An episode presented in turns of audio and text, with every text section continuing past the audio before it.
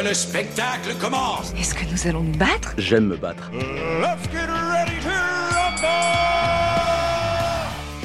C'est Bagarre, le jeu de la rédac d'Allociné. Au cours de ce podcast façon match de boxe, trois compétiteurs, tous trois journalistes de la rédac, vont devoir choisir le meilleur film sur une thématique donnée. À chaque round, cette équipe devra éliminer un film évidemment, à la fin, il ne pourra en rester qu'un. Pour cette nouvelle bagarre, c'est une 100% Pixar du célèbre studio d'animation, lequel est le plus incontournable, notre préféré. Notre équipe devra le déterminer avec sa sagacité, son expertise et peut-être aussi de la mauvaise foi. Si tel était le cas, comptez sur moi pour leur donner des gages, tout peut arriver. C'est la première manche, je vous présente l'équipe du jour, Vincent Garnier, Johan Sardet et Thomas Imbert. Salut à tous les trois. Bonjour. Salut. À la réalisation Mathieu Vonin, je suis Brigitte Baronnet, bagarre Pixar, premier volet, c'est parti. Messieurs, voici donc les noms tirés au sort, sous contrôle d'huissier, comme toujours, maître huissier Pete Docteur cette semaine, voilà, ça change toutes les semaines. On est parti pour un premier round et donc cette fois-ci, on va donc tirer deux films et ensuite donc vous avez compris, on en élimine un à chaque fois. Round one. Fight. Thomas, Johan, je vous laisse piocher. Il y a Ah, deux yes. petits bouts de papier qui vous attendent. Voilà le gros budget euh, production de cette émission. Mon moment préféré. Je vous laisse alors dire à tour de rôle euh, le titre. Alors d'abord Thomas et on écoutera un, un petit extrait. eh bien, c'est mille et une pattes. La ville, c'est de ce côté. Je sais. Il sait mieux que vous ce qu'il a à faire. Elle a raison. Pour la colonie et toutes les fourmis opprimées du monde entier.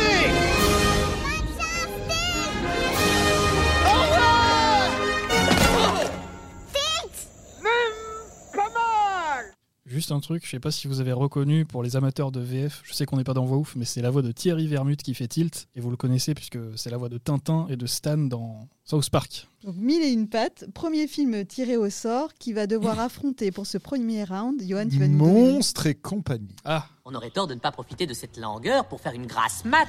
Puis on sait où seulement secouer cette feignasse qui va défoncer son matelas. Debout sur le lit. Ah. Tiens ta langue et lâche tes muscles Grande guillemot. Ah. Lunaire, c'est mou.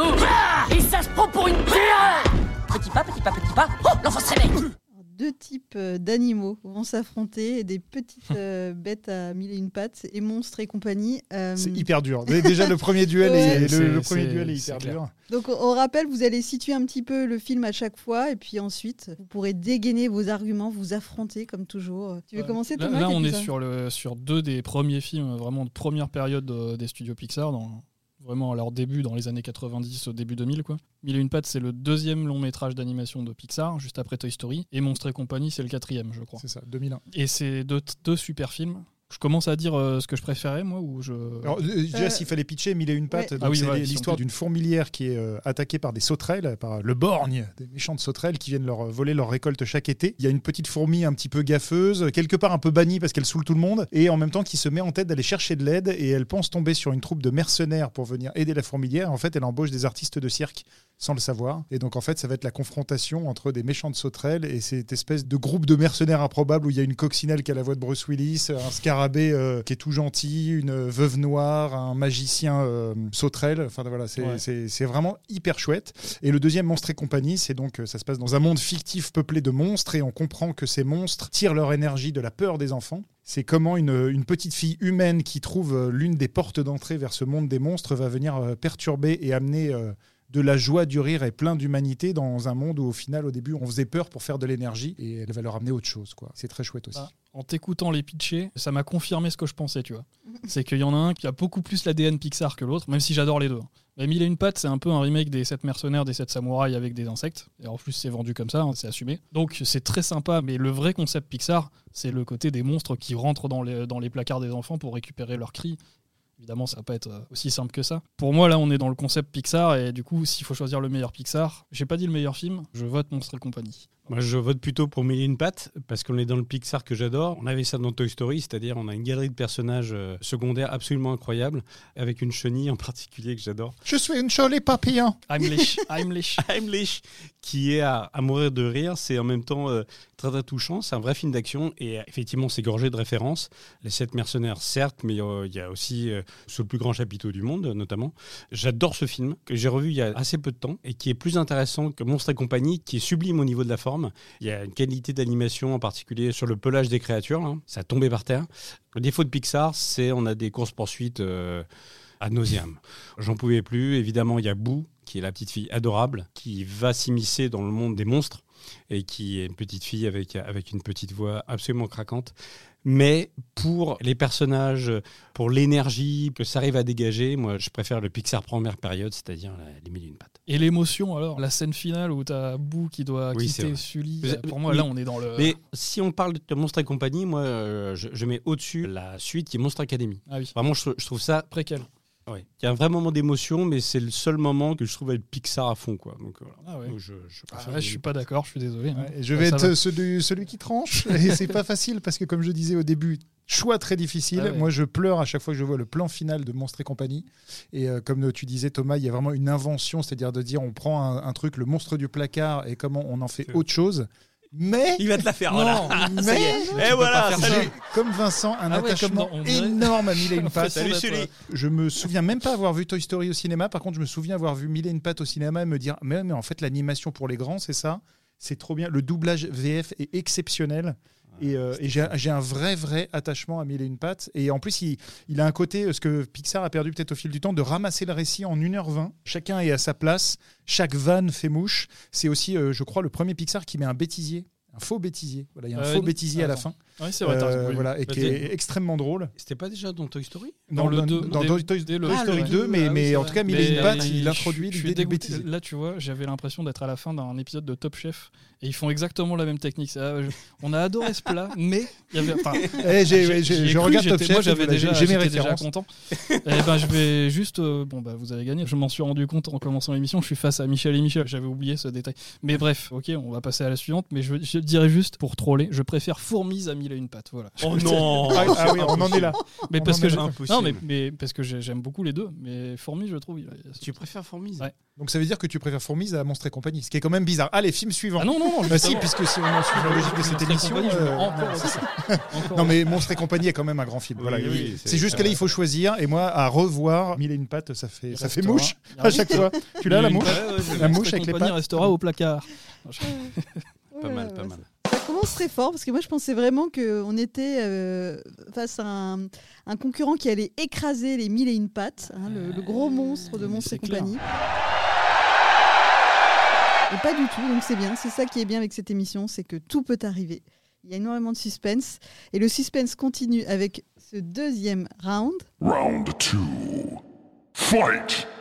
Le monde de Nemo. Bon, écoutez, si c'est une blague que vous me faites, elle n'est pas drôle du tout. Et je m'y connais en blague. Je suis poisson clown. Non, non, je sais, c'est pas drôle. J'ai des troubles de la mémoire immédiate. Des troubles de la mémoire immédiate Qu'est-ce qu'il faut pas entendre Je vous jure, j'oublie tout au fur et à mesure. Et il paraît que cette famille. Enfin, en, en tout cas, je, je crois. Julia Roberts. Ouais, Céline Monsarin. Ouais, tout à fait. Alors. Et Franck Dubosc, ça fait partie Et des. donc, ah oui, c'est vrai. Ouais. Donc, de quoi ça parle en deux mots?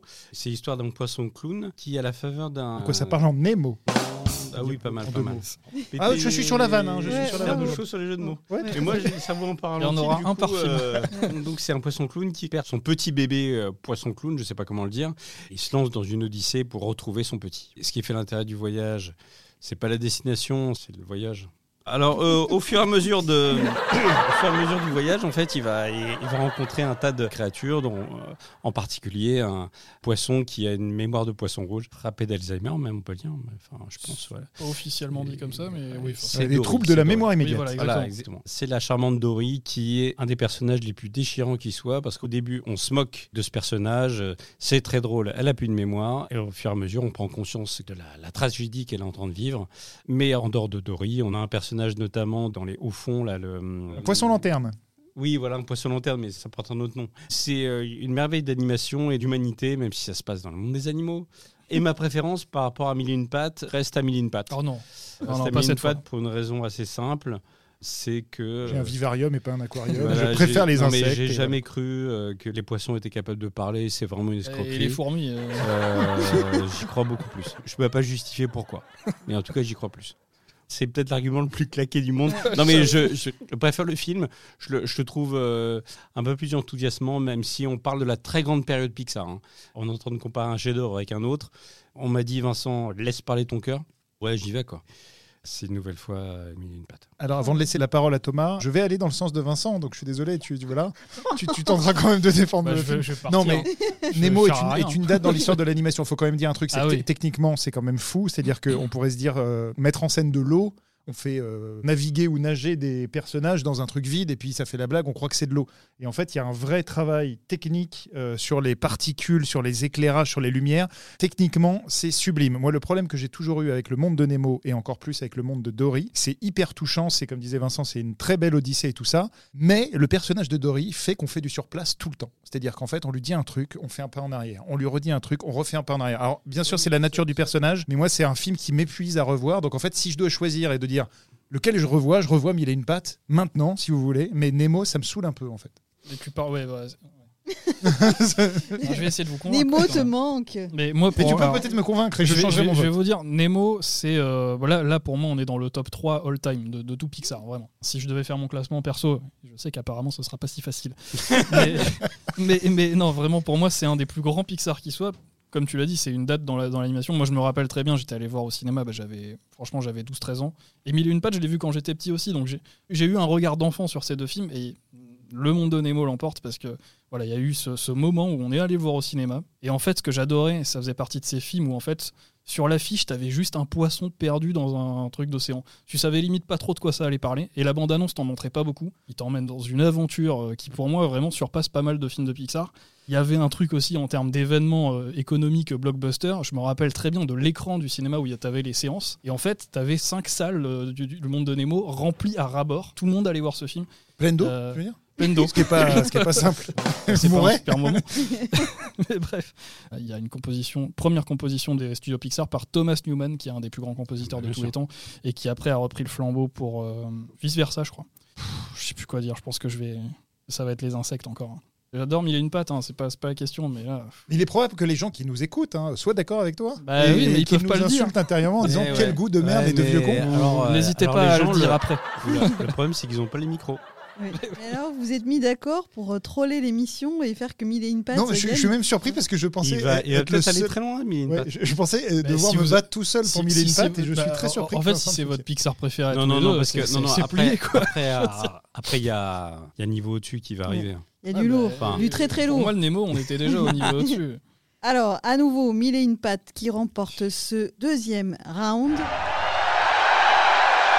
On va enchaîner avec un nouveau round. Je te confie le petit bout de papier. Thomas, quel est ce nouveau film pour ce troisième round? Round 3. Fight! Buzz l'éclair. Ah, Commandant Hawthorne, tout le monde sait ce que je pense des débutants. Exactement ce que je pense des autopilotes. En quoi puis-je vous aider? Qu'est-ce que je peux faire pour vous, monsieur? Ils n'aident en rien. Ils ne font que compliquer les choses. C'est pour ça que j'ai invité le débutant.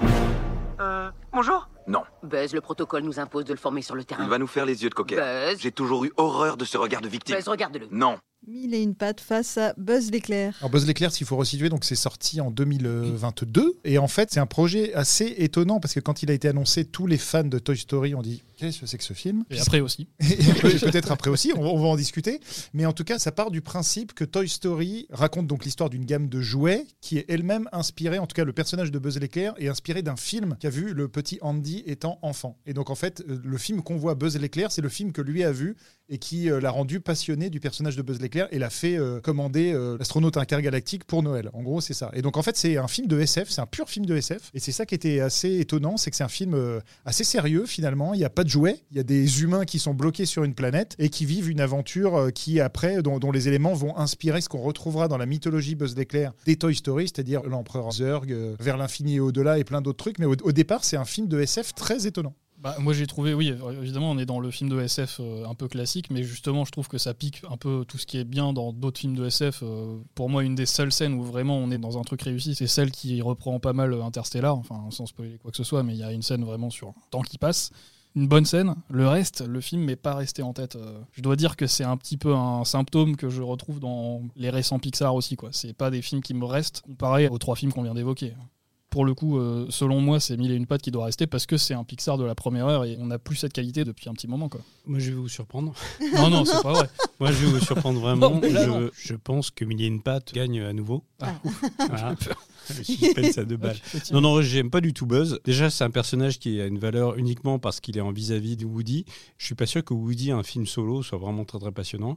Le truc intéressant, c'est le tandem. Et on a tout ce que j'aime pas chez Pixar, c'est surdialogué, ça m'intéresse pas, c'est gavé de références qui me saoule pas mal.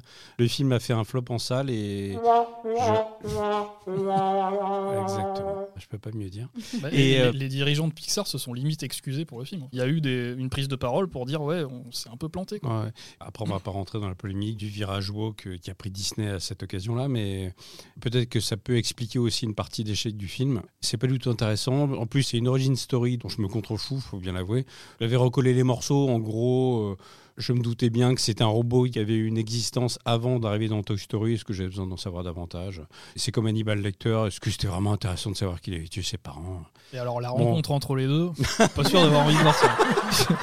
Exactement. Bon, bon, on s'éloigne un tout petit peu du truc, mais, mais il y a une patte euh, avec 10 longueurs d'avance. Et alors moi je vais faire euh, très court, juste dire quand même que c'est un, un film qu'il faut regarder parce que c'est tout le temps surprenant. Buzz l'éclair, pour le coup, euh, même quand on regarde la bande-annonce, on ne sait pas où ça va aller. Et c'est vrai qu'à chaque scène amène un truc euh, qu'on aime ou qu'on n'aime pas, mais qui est étonnant. Voilà, ça suit une espèce de chemin pré-tracé, donc ça c'est bien. Par contre, s'il faut faire un choix, et je vais refaire un jeu de mots, je vais faire Buzz.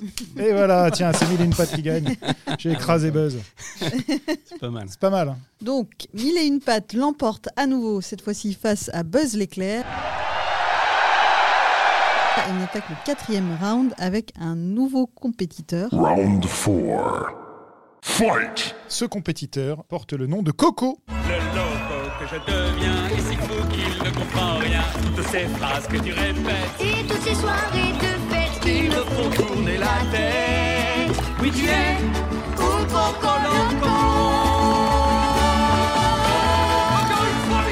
Coco, euh, qui nous plonge euh, au Mexique avec le jeune Miguel, qui est donc un jeune mariachi léri, un jeune homme qui va être transporté dans le monde des morts, donc le jour de la fête des morts au Mexique, et qui va retrouver notamment un de ses ancêtres et avec qui il va vivre toute une aventure dans ce monde qu'on pourrait croire macabre, mais qui finalement est très joyeux et très coloré, pour euh, retrouver son chemin vers le monde des vivants, avec derrière tout ça une, un très beau message sur l'importance de se souvenir des gens.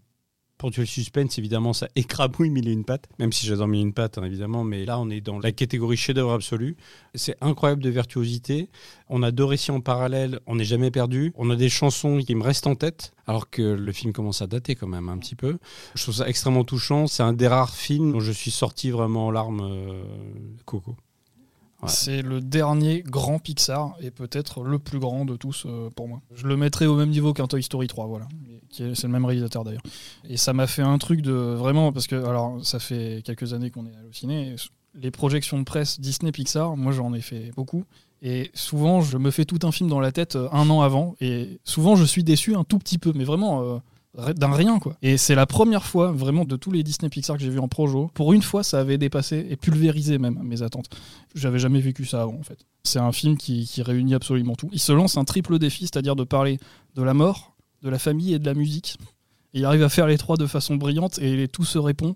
C'est probablement euh, le plus grand Pixar euh, de tous. Donc mille et une pattes. Non, je- non, non, franchement, c'est. Et, et c'est mieux que le film de Gad Elmaleh, qui avait déjà un bon niveau. C'est euh, c'est vrai. Ah oui, J'étais un peu confus, mais bref, je suis fan de ce film. Je ne vais pas forcément dire beaucoup plus. Il y a une scène finale qui vraiment déchire le cœur. Après, en soutien et en mauvaise foi de mes amis les insectes, pour qu'ils aient au moins une voix, je vais soutenir les cocoléoptères une dernière fois, histoire de placer un jeu de mots quand même. Parce que j'ai préparé tous ces jeux de mots. Donc les cocoléoptères, je les soutiens. Mais Coco euh, passe au prochain round. Et c'est la vie, c'est comme ça. Déjà, euh, mille et une pattes, on l'a emmené sur trois rounds. c'est euh, assez pas improbable. c'est pas assez m'attendais pas à ça. Alors Coco l'emporte face à Mille et une pattes. Tout redémarre. euh, après ce suspense, on n'y croyait pas. Trois rounds pour Mille et une pattes. Donc on termine cette émission avec donc Coco qui est donc euh, le vainqueur jusqu'ici. Il va devoir affronter cinq autres concurrents dans la deuxième partie de l'émission. C'est fini pour ce premier épisode. Ne manquez pas la partie 2 qui arrive très bientôt sur Allociné Podcast. Le grand vainqueur sera dévoilé dans cette deuxième manche. Et on rappelle donc que cette émission consacrée à Pixar est à l'occasion de la sortie d'Élémentaire, qui est le dernier né des studios Pixar actuellement au cinéma. Pour être sûr de ne manquer aucun épisode, on vous invite à vous abonner à notre chaîne Allociné Podcast sur Acast, Spotify, Deezer, Apple Podcast ou votre appli préférée. À bientôt. Salut. Salut. Salut. Allociné,